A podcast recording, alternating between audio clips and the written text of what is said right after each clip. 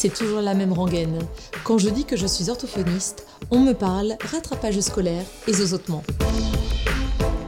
Avec OrthoPower, je vous propose de rencontrer des orthophonistes du quotidien, inspirés et inspirants, qui rendent notre métier si passionnant et tellement varié.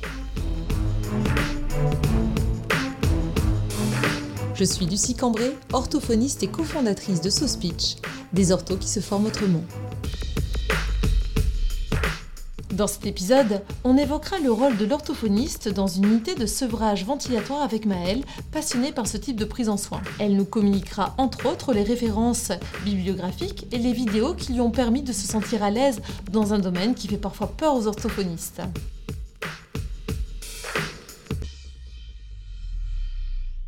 Eh bien, bonjour Maëlle Bonjour Lucie Je suis ravie de t'accueillir sur le podcast OrthoPower qui sera aujourd'hui consacré, alors attends, j'ai mes notes, au rôle de l'orthophoniste dans une unité de sevrage ventilatoire.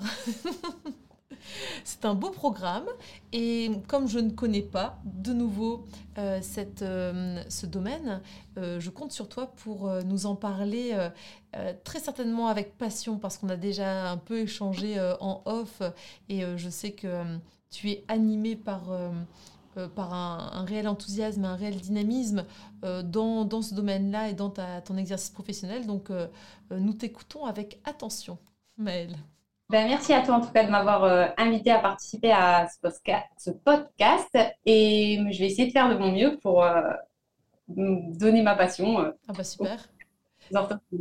Qu'est-ce qui t'a conduit euh, à travailler dans un service euh, comme celui-ci alors Maëlle? J'ai été diplômée en 2011 euh, de la Haute École de la Ville de Liège. Ensuite, j'ai eu mon autorisation d'exercice en 2012.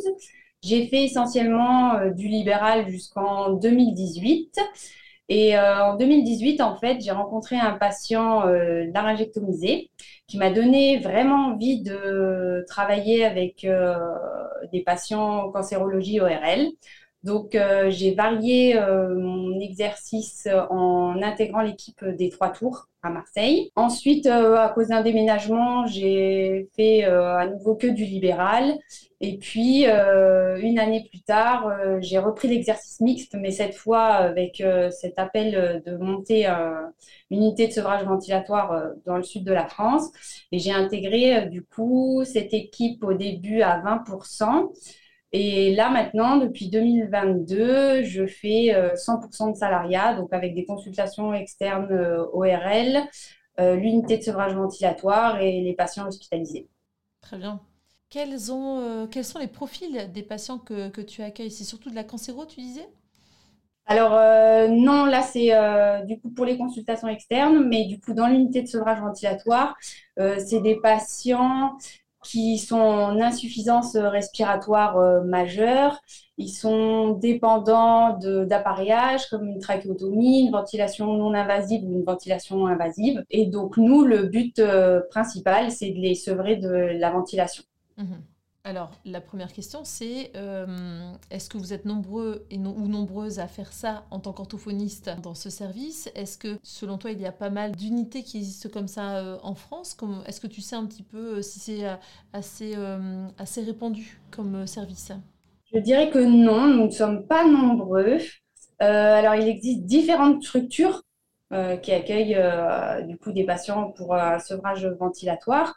Euh, je sais qu'il y avait eu un arrêté euh, de la Maison des Solidarités et de la Santé qui recommandait justement euh, pendant le Covid de créer de plus en plus de structures. Donc, il est différencié. Il y a, moi, je travaille exactement dans une structure qui s'appelle Unité de sevrage ventilatoire Covid-19 niveau 2. Mmh. Il aussi un niveau 1 et des SRPR. Donc, nous, on est à visée SRPR. Euh, donc, c'est des services de réadaptation post-réanimation, mais on n'a pas, on remplit pas le cahier des charges en termes de ratio de soignants, de locaux, de matériel. Euh. donc, euh, pour le moment, on est seulement unité de, de sevrage ventilatoire. Et donc, je me suis mis en lien avec une orthophoniste qui travaille dans un SRPR de Forcy. Donc là, je sais qu'il y en a. Dans ma région, il y a un seul SRPR, par exemple et des unités de sevrage ventilatoire. Euh, je pense pas que ça soit si. Je ne saurais pas dire exactement combien il y en a en France, mais en tout cas, sur les groupes Facebook, je vois que ça étonne toujours une orthophoniste dans un Tout à fait. Si répandu que ça. Mm. Et finalement, quelle a été ta, ta formation complémentaire Parce que est-ce que ta formation initiale déjà à Liège euh, te, suffisait à, pouvoir accueillir ces patients ou est-ce que tu as suivi des formations complémentaires particulières, spécifiques? J'ai pas eu de formation pour la, pour la réanimation. Mhm. J'ai poussé moi les formations en, en ORL et en voix. Mhm. Euh, parce que c'était les pathologies qui m'intéressaient le plus. Après, j'ai lu énormément d'articles dans la revue euh, MIR qui s'appelle euh, donc c'est médecine intensive de réanimation. Et justement, l'orthophoniste dont je te parlais, Agnès Pereira, elle a écrit des articles dans cette revue qui expliquent les troubles de la déglutition avec des patients post-réanimation. Mhm. Je sais que ça m'a beaucoup aidé. J'avais des livres aussi pour mettre en place un protocole de soins et un bilan euh, qui pourrait convenir, euh, en tout cas, euh, à la réanimation. Donc, j'ai utilisé la prise en soins orthophonique du patient dysphagique suite à un cancer bucopharyngé, bucopharyngo-laryngé édité par Ortho Édition. Il me semble que c'est deux orthophonistes qui ont fait leur mémoire, justement, la création de, ce livre et qu'il a été publié après, suite à leur travail de fin d'études. J'avais aussi un livre euh, qui s'appelle Vivre au quotidien avec les troubles de la déglutition de Virginie Ruglio. Mhm, tout à fait. Et pour euh, les postures euh, et les manœuvres facilitatrices. Et après, il y a une page Facebook que je recommande qui ah. s'appelle Rôle Expert Formation et Conseil, qui a été faite par Marion Giraud, si je ne me trompe pas. Et dedans, il y a une partie qui s'intitule Les mythes de la dysphagie. Hmm. Elle reprend des thèmes on, est, euh, on fait peut-être tous à tort, par exemple, est-ce que la flexion cervicale euh, toujours euh, bénéfique dans les troubles de la déglutition Elle reprend les faits, elle cite de la littérature et, et honnêtement, ça m'a beaucoup, beaucoup aidé dans ma prise en soin. En effet, j'avais vu ce, cette, ce poste très intéressant sur est-ce que la flexion euh, du menton est, euh, toujours intéressante euh, pour aider à propulser le bol alimentaire et ça on aurait tendance à donner un peu à tous les patients dysphagiques ce type d'astuce et finalement c'est pas bénéfique dans tous les cas. C'est ça. Et j'avais beaucoup aimé aussi, elle avait parlé de est-ce qu'une orthophoniste expérimentée pourrait reconnaître les fausses routes silencieuses? Mhm.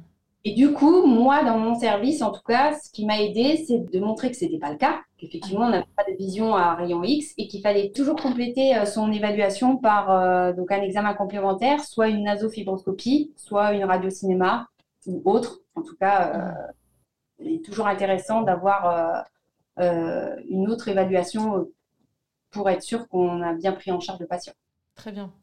Et du coup, grâce à, euh, ces, éléments de la littérature, surtout en revue, euh, et puis aussi euh, d'un groupe d'échange des pratiques sur cette thématique-là, dans ce domaine-là, tu as su avoir suffisamment confiance parce que finalement, en général, c'est une thématique ou un domaine qui fait peur. Est-ce que tu saurais dire pourquoi, Maëlle?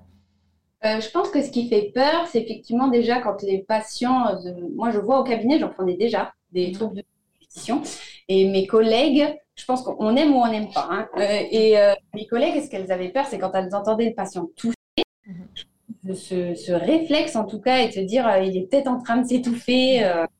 et j'ai un médecin, moi, qui m'avait dit que le meilleur endroit pour, pour mettre en place en tout cas une rééducation orthophonique, c'était quand même l'hôpital, parce qu'on mhm. était particulièrement entouré et que s'il y avait, si jamais il y avait un souci, des médecins, des infirmières, des aides-soignantes autour pour, euh, pour aider. Mhm. Et, c'est vrai que le médecin, en tout cas, qui a monté, monté cette unité de sevrage ventilatoire, m'a toujours poussé, moi, à faire des formations euh, aux soignants. Euh, donc, j'avais participé aussi à une réunion avec des médecins où j'avais montré mon rôle dans le sevrage ventilatoire. Et je trouve que le fait de, de, me pousser à me dépasser, de rechercher les toutes dernières euh, techniques pour être sûr de bien mettre en place, ben, ça m'a aidé à prendre confiance en moi et, et à prendre en charge ce type de patient. Mhm. Alors du coup, là, on parle de sevrage ventilatoire. Est-ce qu'il y a d'autres choses spécifiques par rapport à ce type de patients qui viennent euh, dans votre unité de soins? Oui, alors du coup, euh, au départ, il est évalué par donc, plusieurs professionnels. Il y a kiné. Dans l'équipe, on a aussi un APA, donc un enseignant euh, aux activités physiques adaptées, qui va travailler le renforcement musculaire. Euh, aide-soignant, infirmier, médecin réanimateur. on aimerait bien avoir ergothérapeute, psychologue et assistant social. Il y en a dans l'hôpital, mais c'est vrai qu'ils ne sont pas euh, dans le service euh, à 100%. Je regardais en, même temps, donc du coup, un enseignant à un APA euh, en activité physique adaptée, je ne connaissais pas, tu vois, ce, ce, statut finalement. il utilise des activités physiques et sportives pour favoriser l'intégration et le mieux-être des personnes en situation de handicap permanent ou temporaire après une opération, par exemple. Donc c'est une personne qui intervient euh, dans le cadre de l'unité et à domicile ou alors c'est plus la peine ensuite Il peut intervenir aussi à domicile. Euh, celui qui fait partie de notre équipe, c'est vrai qu'il travaille euh, essentiellement que dans l'unité. D'accord. Et donc, quand l'équipe pluridisciplinaire finalement a été sollicitée, où se situe ton rôle en tant qu'orthophoniste pour ces personnes qui sont en sevrage ventilatoire du coup, Maëlle? Alors, du coup, au départ, ils sont sous la ventilation euh, mécanique. Mhm. Euh, donc, moi, je peux intervenir qu'au moment où ils ont des phases de déventilation. D'accord. Parce qu'on va dégonfler euh, un ballonnet. Mhm. Et il a été prouvé que des canules avec ballonnet, on ne donne pas à manger, en tout cas avec le ballonnet gonflé. Mhm. Parce que le larynx est limité dans ses mouvements. Euh, le fait d'avoir, euh, par exemple, une fausse route au-dessus du ballonnet, le larynx s'habitue à avoir toujours une masse. Mhm. Et donc, euh, va être désensibilisé. Le jour où il va être dégonflé, si le patient fait une fausse route, il ne va pas avoir ce réflexe de tout, par exemple, et aura fausse route silencieuse. Voilà. Donc, moi, j'interviens quand le patient est éveillé avec des phases de déventilation. Tout à fait. Euh, et donc là, j'ai mis en place tout un protocole de soins qui pourrait être applicable à tous avec un arbre décisionnel pour euh, l'équipe. Euh, donc, où je vais proposer, donc effectivement, patient éveillé, déventilé, oui, non. Si cette phase est possible, du coup, je passe à l'étape suivante, qui va être la position assise au fauteuil ou au lit. Ensuite, on va euh, pouvoir faire un soin de bouche qui est toujours important, même si le mmh. patient pas euh, pour le moment de reprise d'alimentation euh, par voie orale. Mmh. après, je vais faire du coup l'évaluation des réflexes de tout, de émage, si possible une évaluation de la voix, si on peut mettre une valve phonatoire, mmh.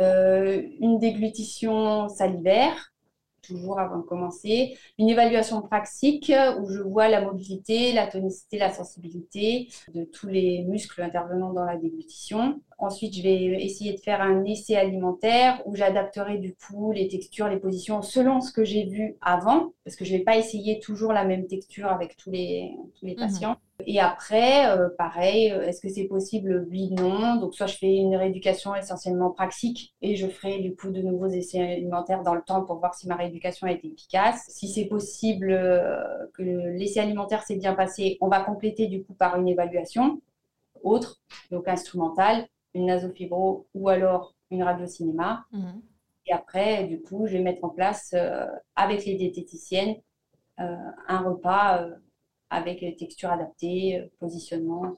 Et après, les aides-soignantes, comme c'est elles principalement qui donnent à manger, elles vont m'alerter. Au début, j'aime bien moi donner les repas, euh, que, j'ai fait une, un essai alimentaire, et puis les jours qui viennent pour euh, un peu montrer que je suis toujours là et encourager les patients, vérifier que tout se passe bien avec la texture que j'ai mis en place. Et après, je laisse du coup le champ libre aux, aides-soignantes, mmh alerter euh, pour euh, tel type euh, d'aliment, ça n'a pas été. Et voilà, et on peut toujours réadapter avec les diététiciennes. Super. Est-ce que du coup tu vois en dehors des temps de repas les patients une fois par jour, une fois tous les deux jours? Bien sûr là on est bien dans le cadre du en soins euh, à l'hôpital, dans une unité, quand le patient est là euh, disponible en fait et qu'il peut euh, bénéficier d'un suivi quasiment quotidien. Est-ce que ça arrive du coup que tu vois tous les jours la, la personne? Oui, s'il a vraiment besoin, c'est vrai que je vais pouvoir y aller une fois par jour, même des fois, ça m'est déjà arrivé de passer plusieurs fois dans la, mmh. journée pour justement la rééducation pratique. Mmh.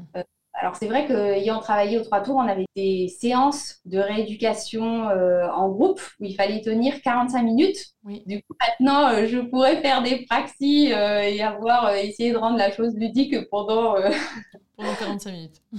Voilà, donc c'est vrai que ça m'a permis, ça en tout cas, de, mettre en place pour que ça soit intéressant pour les patients et, et qu'ils mmh. aient de, de, travailler parce que c'est pas toujours la partie la plus...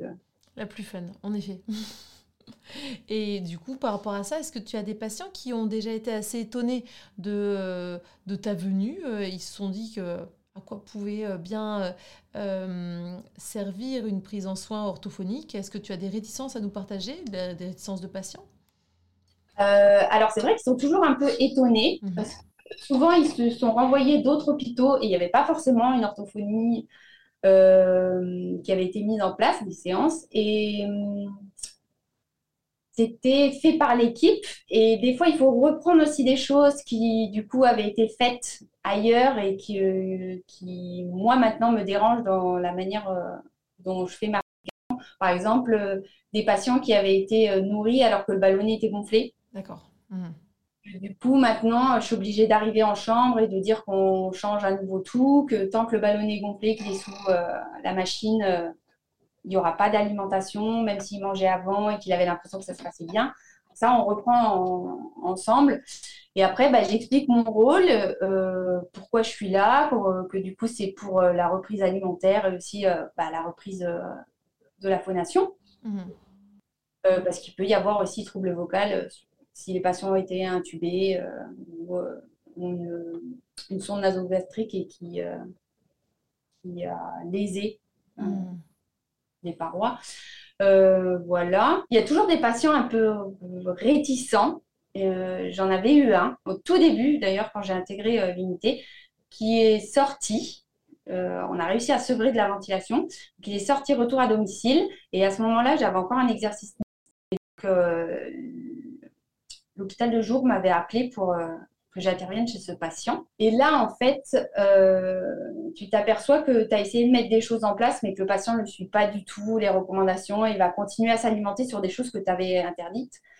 Et j'ai appris, et c'est pareil, c'est une orthophoniste des trois tours qui m'avait dit, c'est des patients adultes, et euh, ils savent euh, pourquoi ils doivent faire cette rééducation. S'il ne veut pas, toi, donne toutes les indications que tu dois donner, explique euh, à l'entourage, à la famille, pourquoi tu es là, pourquoi tu as mis en place ce genre de choses, que c'est pas euh, juste pour l'embêter. Euh, et s'il ne veut pas, du coup, savoir lâcher prise. Oui, ça, ça en revient toujours au même, au même questionnement. Le patient qui n'est pas acteur de sa prise en soin, euh, va pas forcément savoir tirer des, des bénéfices de ce qu'on lui propose et de sa rééducation. Et hum, ne va pas voir d'intérêt à, continuer des exercices. Enfin, c'est compliqué dans ces cas-là de, vouloir le rééduquer euh, contre son gré. Bah, d'ailleurs, ça ne se ferait pas d'un point de vue éthique, ou de vouloir euh, améliorer euh, sa, déglutition si lui n'est pas motivé. Enfin, ça, se fait tellement au quotidien que si c'est pas suivi et s'il ne se sent pas concerné ou, ou même convaincu par le, fait qu'on puisse, par le bien fondé de, de telles pratiques, malheureusement, c'est voué à l'échec, non? Oui, Exactement. Et c'est vrai que c'est difficile, je pense, pour certains patients, notamment pour les fausses routes silencieuses. Oui. C'est des choses que, hum, du coup, imaginons, ils n'ont plus de réflexe de tout. Mhm. Il a été montré avec la radio-cinéma qu'ils hum, faisaient quand même des fausses routes. Et eh bien, eux, ils ont toujours l'impression que tout passe. Mhm. Hein, et nous, on leur interdit certains types d'aliments ou on leur demande de faire telle ou telle position euh, facilitatrice. Et c'est vrai que je trouve que c'est un handicap un peu invisible. Oui. On ne rend pas compte, alors que ça fait plusieurs fois qu'ils sont de retour en réanimation parce qu'il y a eu pneumopathie d'inhalation. Et euh, très difficile de leur faire prendre conscience. Euh. Oui. Et dans ces cas-là, est-ce que euh, tu arrives euh, à, les mettre sur la voie de là, par exemple, quand vous toussez après avoir avalé, ou alors en vous relevant de la sieste, euh, si vous étranglez alors qu'il n'y a pas eu durant le repas le moindre signe, si progressivement vous vous rendez compte que vous, vous avez régulièrement des pneumopathies, c'est chronique, euh, ça peut être le signe de, de, fausse route. Est-ce que tu arrives alors à, faire euh, surgir la demande ou est-ce que souvent c'est difficile? Tout dépend des patients, mais souvent, en tout cas ceux qui, qui ne veulent rien entendre depuis le début restent complètement persuadés que en tout temps, simplement en faisant tout ce qu'ils font au quotidien, ils arriveront à s'en sortir. J'ai des hmm. patients qui, limite en provocation, euh, buvait euh, un verre d'eau euh, de manière très très rapide et après me dit Vous voyez, ça va Et il se mettait à pousser Mais non, ça va, ça va. Oui, j'ai avalé quand même, finalement, j'ai pas de problème. Hmm. C'est ça, c'est hmm. ça. Et dans ces cas-là, est-ce que tu as des astuces à donner aux patients qui sont quand même, euh, comment dire, euh, à l'écoute et qui se rendent compte qu'en effet, il y a un problème puisqu'ils ont des pneumopathies à répétition Est-ce qu'il y a comme ça des astuces euh, que tu pourrais effectivement donner aux, personnes qui nous écoutent, aux orthophonistes plus précisément? Euh, moi, je pense par exemple à, essayer d'adapter les textures, la température, température franche et tout ça, mais quand il s'agit par exemple de fausses routes silencieuses euh, à la salive par exemple, est-ce qu'il y a des choses qui te viennent en tête? euh, alors moi, je dirais fausse route silencieuse. Je vais essayer de leur demander toujours, bah, déjà leur ressenti à chaque fois qu'ils avalent. Est-ce que qu'est-ce qui se passe? Parce que c'est quand même eux qui sont en première euh, ligne, euh, systématiquement racler la gorge mhm. pour essayer de dégager au maximum. Euh, après, avec des, hum, des, postures de sécurité pour essayer d'augmenter la levée du larynx. Et, mais c'est vrai que c'est difficile, même si tu vois, j'ai fait un protocole applicable à tous. Mhm n'aime pas le fait que euh, euh, on a tel problème, donc il faut essayer de faire quelque chose. Euh, voilà. Ça dépend tellement des patients. Voilà, on, mm. perd en efficacité et on applique à tous, alors que tout le monde est complètement différent et qu'il y aura peut-être quelque chose qui va marcher sur un, mais pas sur l'autre. Mm. Moi, j'ai tendance à proposer, par exemple, de déglutir, quand ils ont des doutes comme ça, déglutir à vide entre deux, deux bouchées, euh, d'essayer de sonoriser à, la fin du repas pour essayer de faire vibrer euh, ce qui serait resté euh, au niveau des résidus alimentaires, des stases salivaires aussi et alimentaires sur la margelle laryngée, ce qui pourrait rester, des petites astuces comme ça qui pourraient appliquer au quotidien, qui pourraient dégainer pour s'assurer que quand ils font une petite sieste ensuite allongée, bah, toutes les, les, stases ne se retrouvent pas dans les voies respiratoires en fait. Hein. Ça pourrait être par exemple ça. Mais adapté en effet à chaque patient. C'est ça. Hmm. Tu nous as déjà parlé, Maëlle, euh, précisément de, des écrits qui t'avaient euh, euh, aidé à, à, être à l'aise dans, dans, ce type de, de domaine. Est-ce que tu penses à un patient en particulier qui aurait marqué ton exercice dans ce type de problématique ou alors une rééducation qui ne s'est pas passée comme, comme tu le pensais, ou au contraire qui a été euh, hyper enrichissante pour toi Un patient qui, qui t'a marqué? C'est vrai que ben, je pourrais avoir plusieurs anecdotes, pas forcément techniques euh, sur l'orthophonie, mais plus euh, des anecdotes humaines. Mhm. Patients qui m'ont marqué sur leur motivation. Mhm. parce qu'on demande toujours dans notre unité que le patient donne 100% de ses capacités chaque jour donc, on s'adapte vraiment par rapport à sa fatigabilité. C'est quand même des patients qui sont très, très fatigués.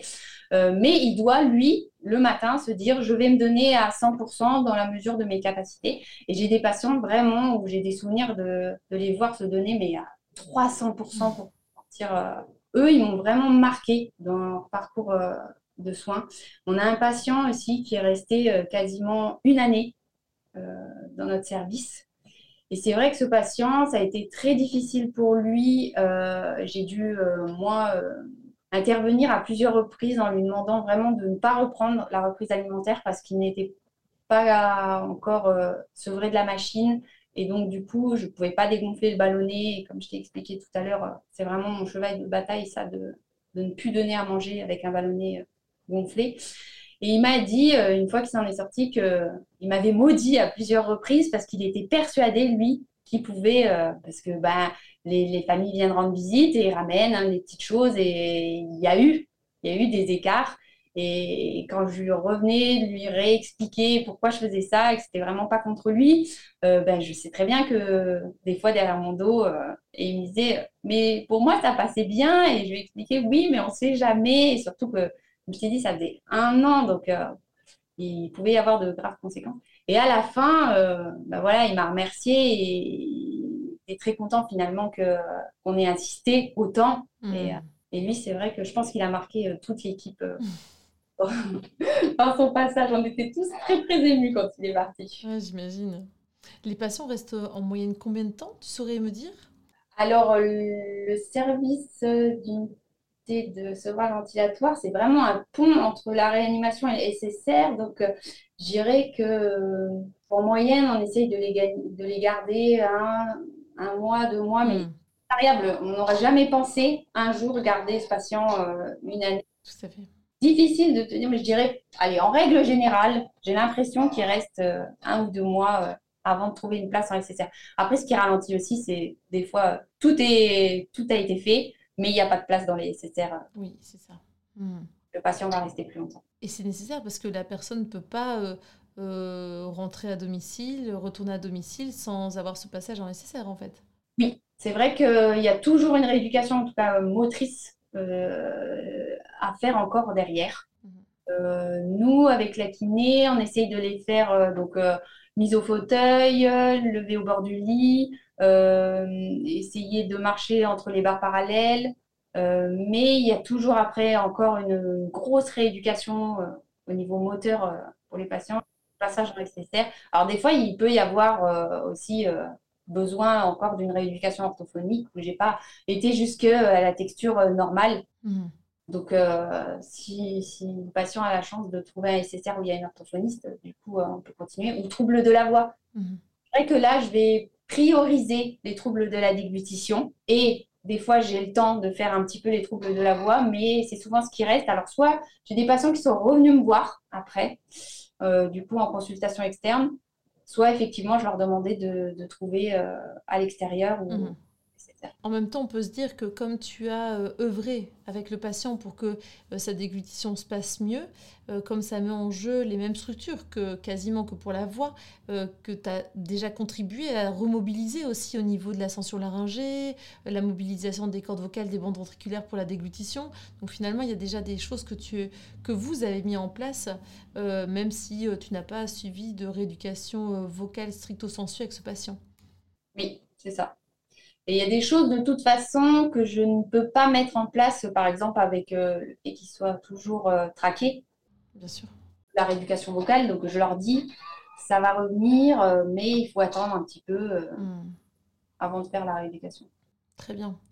Les personnes qui seraient intéressées, les orthophonistes pour le coup, hein, là on se, on se, hum, s'adresse moins au, à, comment dire, à l'auditeur tout venant, euh, qui pourraient écouter ce, podcast, mais euh, pour les orthophonistes, logopèdes, euh, logopédistes qui écouteraient le podcast et qui se lanceraient pas trop par crainte dans ce type de rééducation, qu'est-ce que tu pourrais leur conseiller ou en, comment tu pourrais leur donner confiance par rapport à ce qu'ils savent peut-être déjà? Parce que c'est vrai que ça fait peur. Alors, effectivement, ce que j'ai dit tout à l'heure, c'est que c'est le meilleur endroit mmh pour euh, des essais alimentaires, parce que du coup, on a toute une équipe derrière par rapport au cabinet. Mhm. Euh, c'est le meilleur endroit aussi pour avoir justement une évaluation instrumentale euh, annexe, parce que c'est très difficile de suivre, ça m'est déjà arrivé, hein, mais de suivre un patient au cabinet et de demander à ce qu'il fasse de la déglutition ailleurs, parce qu'il ne pourra pas le faire au cabinet. De revenir et, et de retester. Euh, ça fait souvent peur de faire euh, un essai alimentaire au cabinet. Hmm. du coup, euh, si le patient se met à tousser, c'est un peu. Alors là, ben, dans chaque chambre, il y a des sondes d'aspiration. on peut vraiment aider le patient, en hmm. tout cas, à s'en sortir. Et puis, au pire, il y a le médecin qui est, qui est pas loin. Hmm. il existe quand même pas mal de vidéos pour tout ce qui est canule, notamment ben, toujours la même personne, hein, mais Agnès Pereira, elle a fait une, une vidéo, la gestion des canules de trachéotomie en, sur YouTube, où elle explique les différentes canules, les différents ballonnets. et ça, ça peut aider parce que c'est vrai que ça peut faire peur de se dire oh là là, une canule à gérer. Tout à fait. Des modèles, qu'est-ce que je peux utiliser? Et après, moi, en tout cas, c'est mon expérience et je pense que c'est pareil ailleurs. On est vraiment soutenu. Euh, l'équipe marche ensemble. Chacun euh, doit avoir des compétences superposables. Et donc, euh, ben, ce genre de structure, on, apprend de tout le monde. Et ça peut faire peur de rentrer dans une chambre de réa où il y a plein de machines. Mais il suffit de demander un petit peu bah, ça sert à quoi et pourquoi elle est là.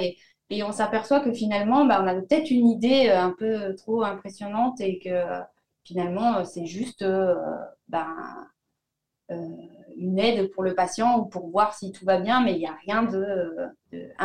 Mmh, tout à fait.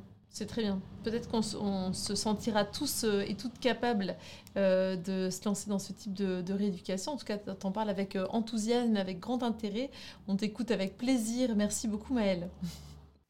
Gentil. J'espère qu'il y aura de plus en plus de ce type de structure parce que ben, c'est intéressant et puis ça, ça permet aussi d'aider la réanimation parce que c'est des patients qui peuvent rester longtemps en réanimation et qui, du coup, euh, empêchent certains de, par manque de lit, alors que les unités de sauvage ventilatoire, ben, on ôte du coup euh, des patients de réanimation qui sont juste là et qui ont toute une équipe derrière pour les pousser à, se sevrer. Hmm.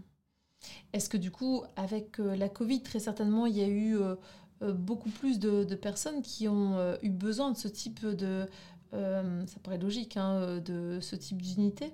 C'est ça. En fait, euh, pendant les crises Covid, les, différentes vagues, je me suis aperçue que bah, tous les lits de réanimation étaient du coup complets. Donc, il y a une grande phase où j'interviens pas du tout. Mais après, ben, c'est des patients, il a été montré qu'ils avaient besoin, dans la majeure partie des cas, d'au moins deux semaines de, ventilation mécanique. Et donc, du coup, il était très difficile après de les sevrer. Donc, c'est des patients qui, du coup, vont finir euh, dans une unité de sevrage. Et là, euh, ils vont permettre, en tout cas, euh, de libérer des lits mhm. personnel. Et, et toute l'équipe là sera derrière pour, et ce de ventilation. Oui, c'est bon à savoir. C'est que euh, finalement, si derrière il y a l'accompagnement euh, approprié, eh bien, euh, davantage de personnes peuvent, pouvaient être soignées en réanimation, en fait, c'est ça. Et pris en, charge en réanimation. Oui. Ok. Comment tu vois les prochaines années, Maëlle? Toujours dans l'unité, tu, tu te régales, entre guillemets, toujours autant et t'apprends toujours autant ou tu as l'impression d'avoir fait le tour de, de ce que tu avais à apprendre dans cette unité? Non, c'est vrai que je pense que maintenant, euh, faut jamais dire jamais, mais le, le fait d'être 100% euh, en salariat, euh, ça me va complètement euh, pour m'enrichir en tout cas de toutes les, tous les corps de métier et tout ce qu'ils ont, tout ce qu'ils ont à m'apprendre et que je n'avais pas, je trouve, au cabinet. Hmm. après, j'espère que l'unité va, va, changer de statut un jour et deviendra SRPR. Euh, du coup, euh, on aura euh, une équipe encore plus étoffée et encore plus de matériel et des locaux plus techniques. Et, et, du coup, je me dis qu'on pourra faire encore plus de choses. Hmm. C'est vrai que pour le moment, en tout cas, je me vois complètement à 100%. J'aimerais bien être à 100% dans, une, dans un SRPR, mais hmm. tant que ça se met en place. Et, eh oui, ça dépend de, c'est des décisions après euh, de, de, budget, tout ça très certainement ça après. Voilà, c'est un cahier des charges qui est quand même euh, très très lourd et, euh, donc il faut bah, du personnel soignant et des médecins qui ont les qualifications pour. Mhm.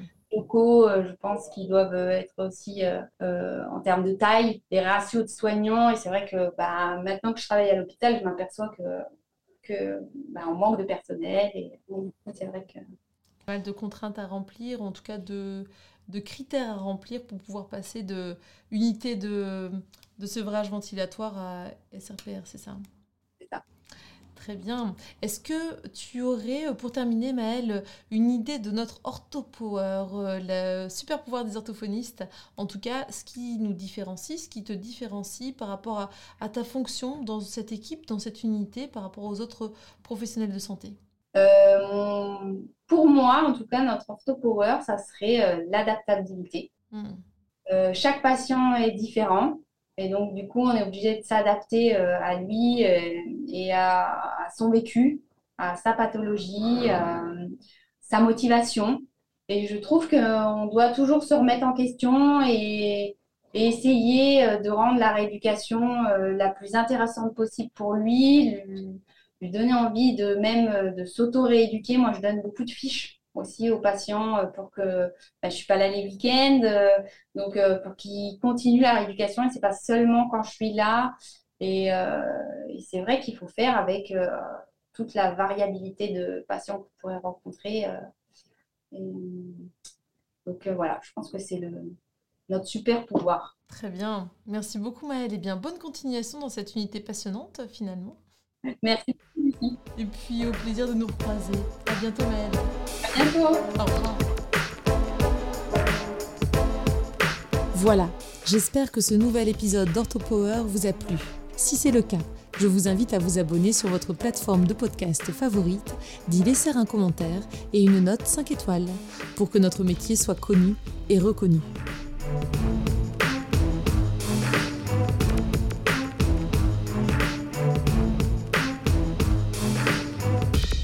Orthopower